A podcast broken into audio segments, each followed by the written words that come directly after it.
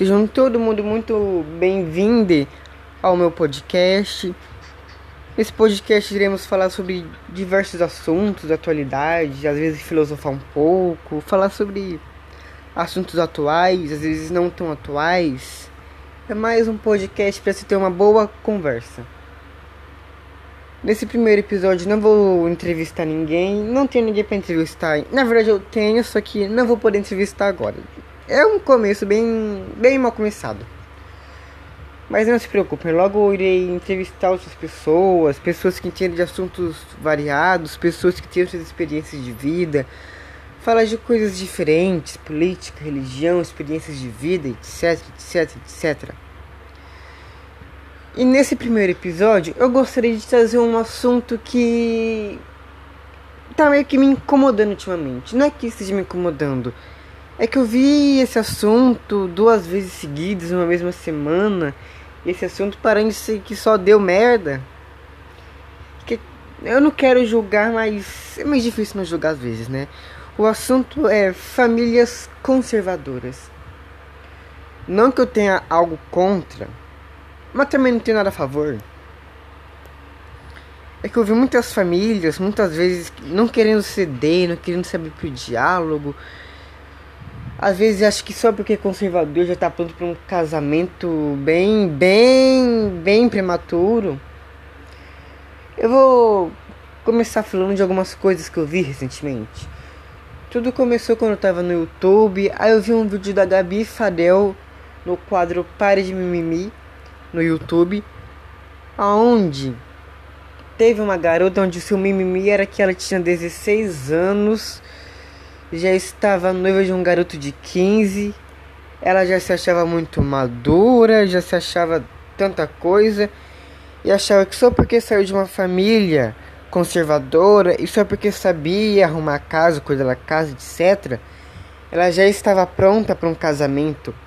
Sendo que casamento não é só isso. Não adianta você saber cuidar da casa, mas não ter o seu planejamento como um indivíduo no relacionamento, ter uma boa relação com, com o seu companheiro, companheira, companheira, ou companheiros no plural, não sei. Você tem que saber ter uma boa relação com as pessoas, não só com quem você vai se relacionar. Ter uma boa relação consigo mesmo.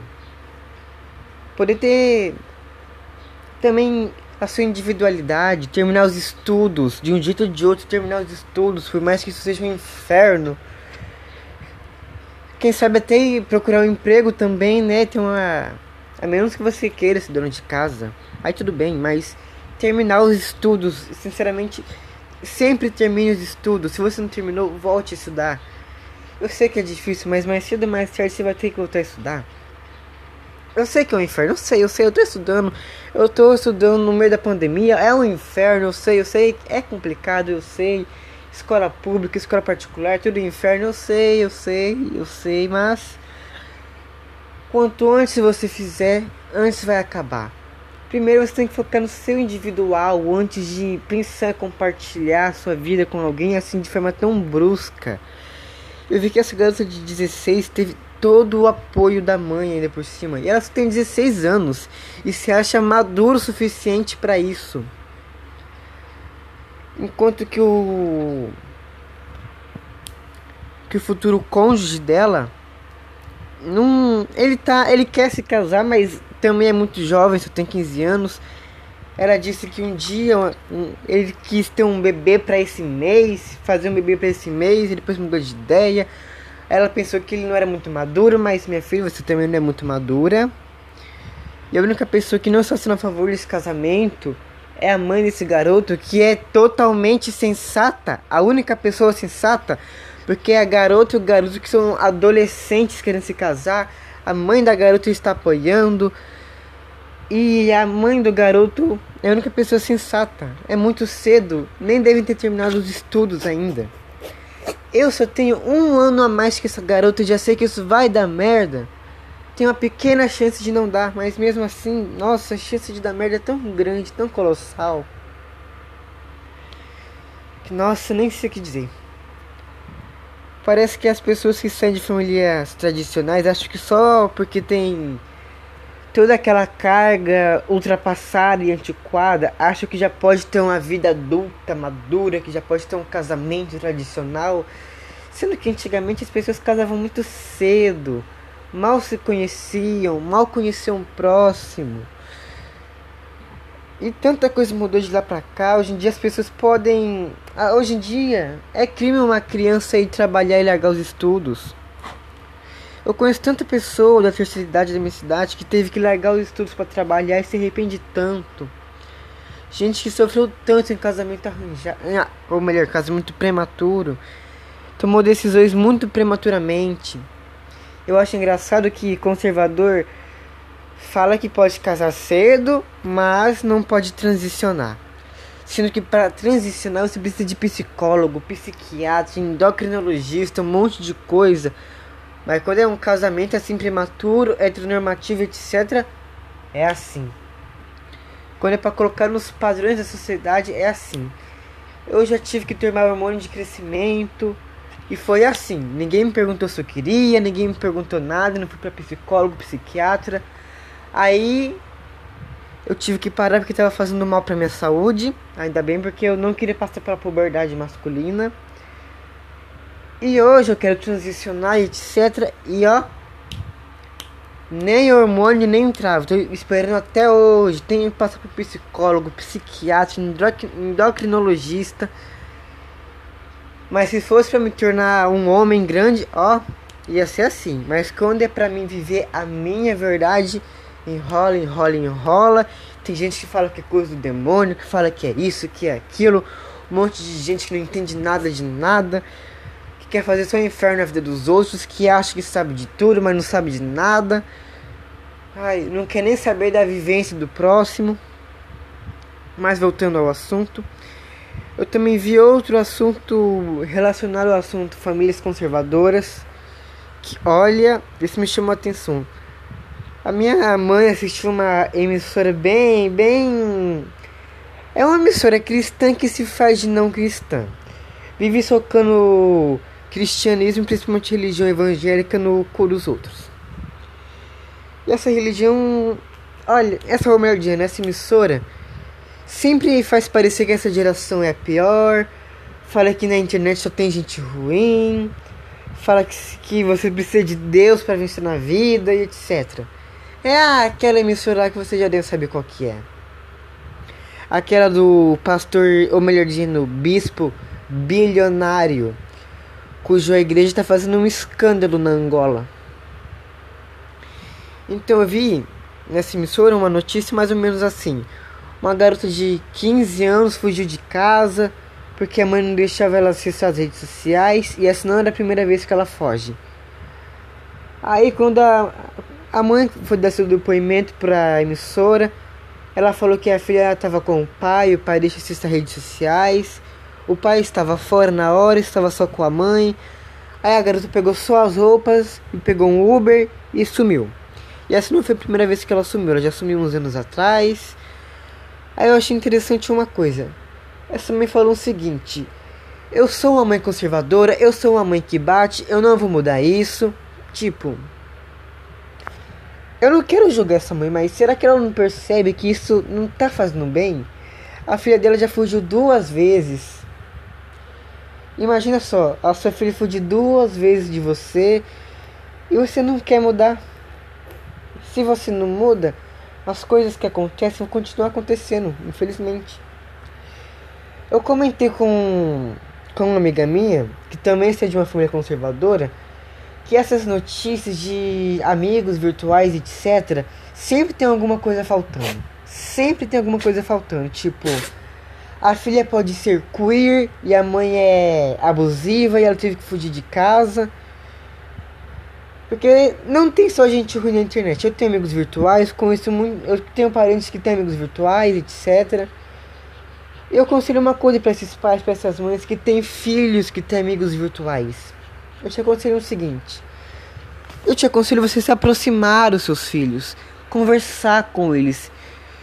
Tipo, se você só, se você não sabe ouvir, só sabe gritar e só sabe bater, os seus filhos nunca vão se abrir para você. Tem que conversar, saber se abrir com eles, Se abra com eles, deixe eles se abrirem com você. Ouça, não julgue, aceite. E quem sabe deixe um espaço para que seu filho procure apresentar a você os seus amigos virtuais. Tipo, procure conhecer os amigos virtuais do seu filho.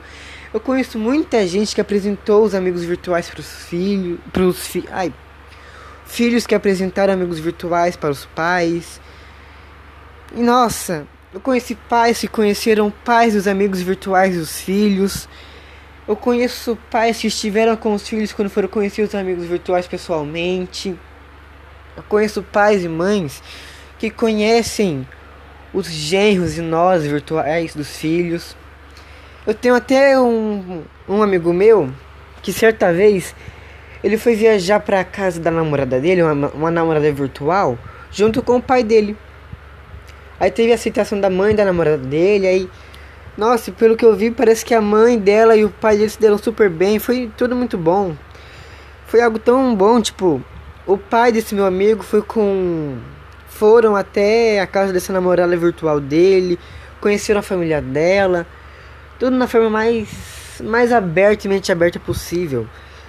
Sem ficar tentando proibir, porque muitas vezes não adianta proibir. Lembre-se, o proibido é sempre mais gostoso. Infelizmente é assim. Então, em vez de ficar só proibindo, procure abrir sua mente, aceitar, conhecer. Você nunca tem medo daquilo que conhece. Essa é a verdade. Sabe os seus medos? Procure conhecer os seus medos. Quando você conhece os seus medos, você deixa de ter medo. Em vez de você ficar só gritando, batendo, tentando proibir, tente conhecer, tente ver o outro lado, abrir sua mente. Vê, vai tentar se abrir um pouco mais. Vai ser, olha, pode pode ser bom para você, bom para seu filho, bom para a relação entre vocês. Olha, saber conversar é muito bom. Eu tenho uma professora minha que ela conversa muito com as filhas dela. Inclusive a filha dela tem um namorado mais velho e ela aceita muito porque ela conversa com a filha dela. Ela conhece o genro dela, se dá super bem com o genro dela, mesmo sendo um, um pouco mais velho que a filha dela. Ele sabe que ele é uma pessoa muito boa, maravilhosa. Ela, inclusive, é professora e dá aula pro genro dela e eles se dão super bem. É muito bom você procurar se abrir, conhecer. Em vez de só julgar, ficar se escondendo atrás do medo, porque o medo, ele paralisa. O medo só vai te ferrar, só vai te fuder. O seu preconceito só vai, só vai afastar as pessoas de você, vai afastar quem você ama, vai, vai destruir.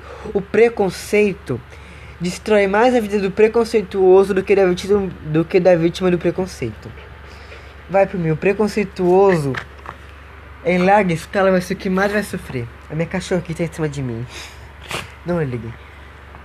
O preconceituoso vai sofrer. Não vai sofrer agora, mas mais cedo ou mais tarde ele vai perder sua família, vai perder seus amigos. Nossa, vai perder tudo que conquistou. Não seja uma pessoa preconceituosa. Abra sua mente, seja aberto ao diálogo, seja tenha a mente aberta aos tabus. Olha, você tem que saber abrir sua mente imensamente nessa vida. Para você ser uma pessoa plenamente feliz. Não vou dizer plenamente feliz, mas para ser uma pessoa plena. Para ser uma pessoa plena, você tem que se abrir.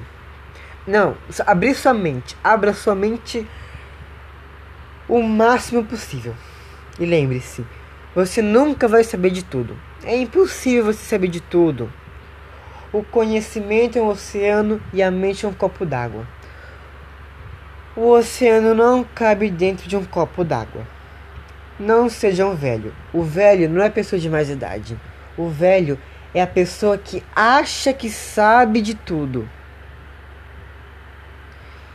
Mas não sabe, porque ninguém, ninguém sabe de tudo. Tem gente que chega numa certa idade, acha que sabe de tudo. Tem gente que fala que isso é só com adolescente, mas sinceramente, eu acho que isso é mais com os idosos. Porque, nossa, tem, tem idoso que chega numa idade e começa a achar que ele é um mestre da sabedoria, do conhecimento absoluto. Quando não é.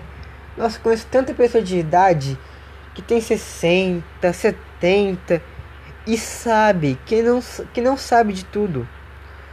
Essas pessoas não são preconceituosas, são abertas, não são homofóbicas, não são machistas e são abertas. Elas sabem que não sabem de tudo, elas sabem que não sabem de todas as coisas. Não é porque são velhos que eles vão achar que sabem, ou melhor dizendo, não é porque eles são idosos que eles vão ser velhos. Tem adolescente velho, tem adulto velho, tem idoso velho, porque porque como eu, como eu aprendi com o filósofo Mário Sérgio Cortella, velho é só a pessoa que acha que sabe de tudo. E geralmente quem acha que sabe de tudo é a pessoa que menos tem conhecimento. Podem ver, não tem, nossa, se duvidar não tem conhecimento nenhum. Inclusive, eu vi uma tira, uma tira, uma tirinha do Carlos Ruas, do Mundo Avesso, que é muito bom. Tem um cara lá que tem só umas mudinhas na cabeça falando assim: "Eu já tenho, eu já tenho meu, ah, eu já tenho meus conceitos, eu não preciso de mais conhecimentos". E ele falou para uma pessoa que tem uma árvore enorme na cabeça. Ou seja, a pessoa que acha que sabe de tudo é um idiota, é um tapado completo. Porque quanto mais você sabe, mais me, oh, quanto mais você sabe, mais você percebe que você não sabe de absolutamente nada.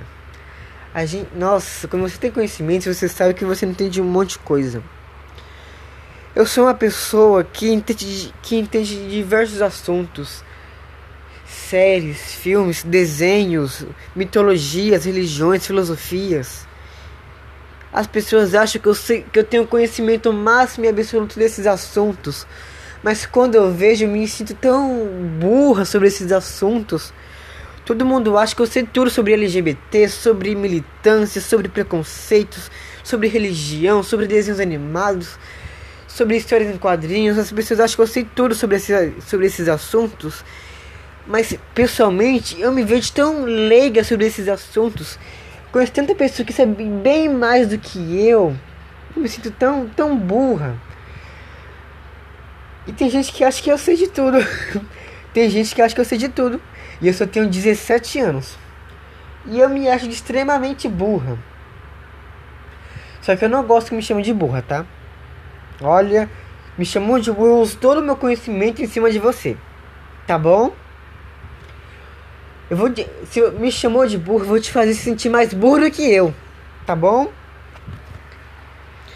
Vou te fazer se sentir mais tapado que uma porta. Mas voltando ao conhecimento, nossa. Ai, não tem, não tem conhecimento. Não existe nem mesmo uma verdade absoluta. A única verdade absoluta é a matemática. Tirando isso, nem o teísmo, nem o ateísmo, nem o gnosticismo, nem o agnosticismo são verdades absolutas. Somente a matemática. Porque a matemática é uma verdade absoluta e eterna. Não tem como mudar isso.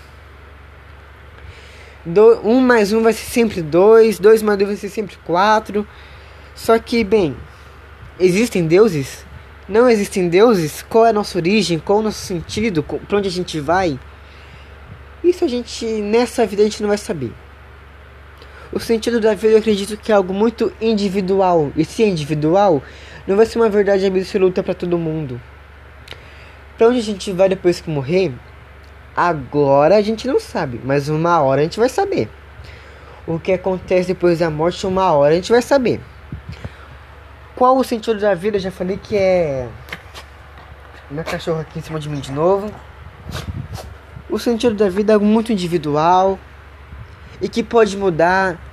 Às vezes o sentido da vida é um, Aí depois o sentido da sua vida muda, vai mudando. Pode ser algo neutro, pode ser algo fluido, algo que vai mudando, vai mudando. O sentido da vida vai mudando, o sentido da sua vida. E o sentido que vale para sua vida não vale para a vida dos outros. Não vale. E o porquê estamos aqui é o mesmo assunto do sentido da vida. Por que, que eu encarnei nessa vida? Porque eu estou aqui? De onde viemos? Olha, de onde viemos, para dizer a verdade, para mim, já é um fato praticamente concreto que é a evolução. Porque a evolução está em tudo. A gente evolui como pessoa, evolui como indivíduo, evolui nosso caráter. Falando em. Eu falei que minha cachorra tá aqui comigo. A minha cachorra, a espécie da minha cachorra, os cães, é uma prova da evolução. Eles são descendentes do lobo. Dos lobos. Dos, ah, os lobos. E como vocês podem ver no rosto, eles têm um músculo que parece tipo uma sobrancelha. Eles desenvolveram os cachorros, só os cachorros desenvolveram isso para poderem ser mais cativantes para os humanos, porque os lobos não têm isso. O lobo não tem esse músculo no rosto que serve como sobrancelha. Somente os cachorros, porque eles evoluíram e desenvolveram isso. As raças é uma evolução. A humanidade surgiu antes da, antes da humanidade surgir. Existia, já existia a raça negra. O ser humano surgiu sendo negra. Só que hoje em dia existe negro, branco, indígena, é, asiático e nossa, aquela raça lá dos que é adequado ao frio, ah, eu não lembro o nome. As raças são uma evolução. O ser humano foi mudando de um lugar para o outro, foi mudando suas características físicas para se adaptar ao local, foi passando esses genes para os seus filhos, porque os seus genes, você, você evolui, você muda, você passa para os seus filhos.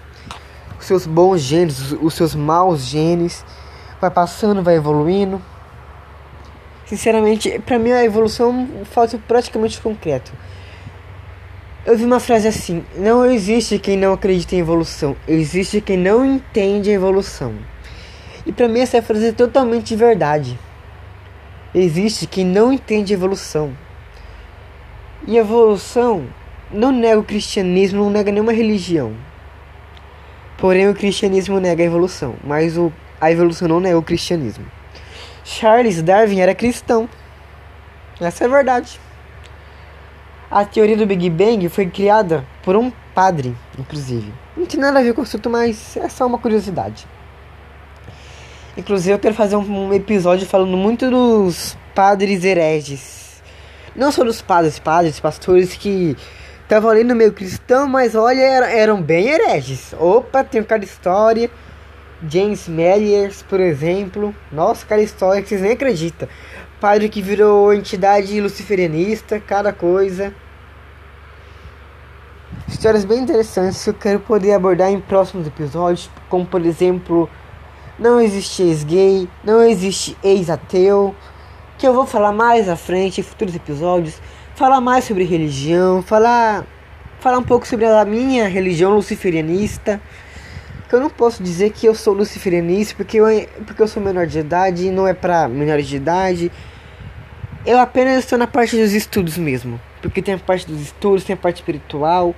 E qualquer um pode ser luciferianista. Seja você ateu, seja você teu, gnóstico, agnóstico é uma crença bem ampla. Na verdade, o satanismo no geral é algo bem amplo, para dizer a verdade. E quem é cristão e não entende desses assuntos deve estar apavorado agora, né? Mas calma, muita coisa que a sua igreja fala, que outras igrejas falam, sobre o satanismo, sobre o luciferianismo, sobre a maçonaria, sobre os Illuminati, sobre a crença de matriz africana, sobre o ateísmo, é tudo mentira. Mentira maior que a outra. Exemplo, os Illuminates nem existem mais. Eles eram um grupo ateu. E nem existem mais. Eles eram totalmente ateus. E ateu não acredita em Deus nenhum, nenhum. Tem ateu que não acredita nem em nada espiritual, nada, na dica de nada. E não tem nada a ver com a maçonaria. Os Illuminati não, não, nem gostavam da maçonaria. E na maçonaria tem muito cristão, sabia? A maioria dos maçons são cristãos. E maçonaria não é uma religião, é uma lojinha. E a maioria é cristão. Aquele, aquela pirâmide com o olho foi feito por cristãos para simbolizar Deus. Ou melhor dizendo, eu não chamo ele de Deus, eu chamo ele de Demiurgo. Tem gente que chama ele de, de, de, de Jeová e etc. Mas é para simbolizar Jeová, a pirâmide com o olho. E a maçonaria e o ateu. Olha, você não pode ser ateu para entrar na maçonaria. Você tem que ter uma religião, tem que acreditar que tem um ser acima de tudo, acima de todos. Mas você não pode ser ateu. E meu braço tá formigando, não sei porquê. Mas maçom não pode ser ateu. E sobre as crenças de matriz africana, você sabia que elas tiveram que colocar Jeová na religião delas para não serem, não terem a crença destruída e serem mortos pelos próprios cristãos? Porque o cristianismo foi uma religião que matou muito. Olha, matou judeu, matou pagão, matou ateu, matou indígena, matou. Nossa, matou demais, matou demais. E diz que prega o amor. Nossa. Eu, olha, eu tento respeitar os cristãos, mas tem cada coisa que é difícil. Perdoe-me, cristãos, mas é difícil, mas eu tento. Eu tento. Eu, te, eu já fui cristão. E olha, eu quando eu, era, eu quando eu era cristão, eu era uma pessoa mau caráter. Eu era uma pessoa mau caráter do caralho. Até minha cachorra me olhou aqui na hora que eu falei isso. me olhou com uma cara. Mas eu era uma pessoa mau caráter. Muito mau caráter. Muito mau caráter. Aí eu saí, me afastei. Eu andei por diversas crenças. Nossa, eu andei pelo ateísmo, pelo agnosticismo, pelo budismo, pelo. Nem sei mais. Olha, nem sei, já nem sei. Olha, eu andei por. Nossa, andei nesse mundo das religiões por um bom tempo. Pesquisei, estudei. Nossa. Religiões, filosofias, crenças, mitologias. Nossa, vocês nem fazem ideia. Eu praticamente quase me. Eu tô eu tô no caminho de me tornar uma devota de Anhangá, que para quem não sabe é uma entidade indígena tupi-guarani. Nossa, tem, nossa, eu tenho um conhecimento de bem amplo, não vou dizer que é grande, mas é bem amplo. É mais do que é maior do que o da maioria das pessoas que eu conheço. Porque a maioria das pessoas que eu conheço está presa uma religião só, né? Então, eu não quero buscar outras crenças. Porém, crenças, religiões, etc. É algo que você tem que pesquisar muito, tem que estudar muito. As crenças fazem parte da nossa vida. Inclusive o ateísmo é uma crença. Ateísmo é uma crença. Inclusive tem até religiões ateístas. O satanismo, o luciferianismo, pastafarianismo, budismo, taoísmo, tem até hinduísmo ateu. Acredite se quiser, tem hinduísmo ateu. Porque crenças é o que você tem que pesquisar, estudar e ver qual que se enquadra em você. Se você não encontrou nenhuma, andou por todos e não encontrou nenhuma, crie uma. E aí, quando você criar uma, você vai ver que vai ter coisas de outras crenças. Toda crença tem embasamento em alguma outra. Eu ia falar de alguma coisa aqui que eu esqueci. Ah, é. E não tenha medo de procurar outros deuses. O cristianismo te faz ter esse medo. Mas o ser humano foi feito para isso, foi feito para acreditar em vários deuses, acreditar só em um deus, não acreditar em deuses, cultuar, não cultuar. A essência do ser humano é isso, faz parte disso. Você tem que pesquisar e estudar muito, porque crenças é o que faz muito parte da sua vida.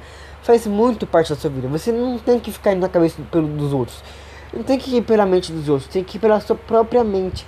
Você pode fazer parte de uma seita, de uma doutrina, de um culto, mas tem que ter seu próprio ponto de vista, seu próprio conhecimento, seu próprio embasamento.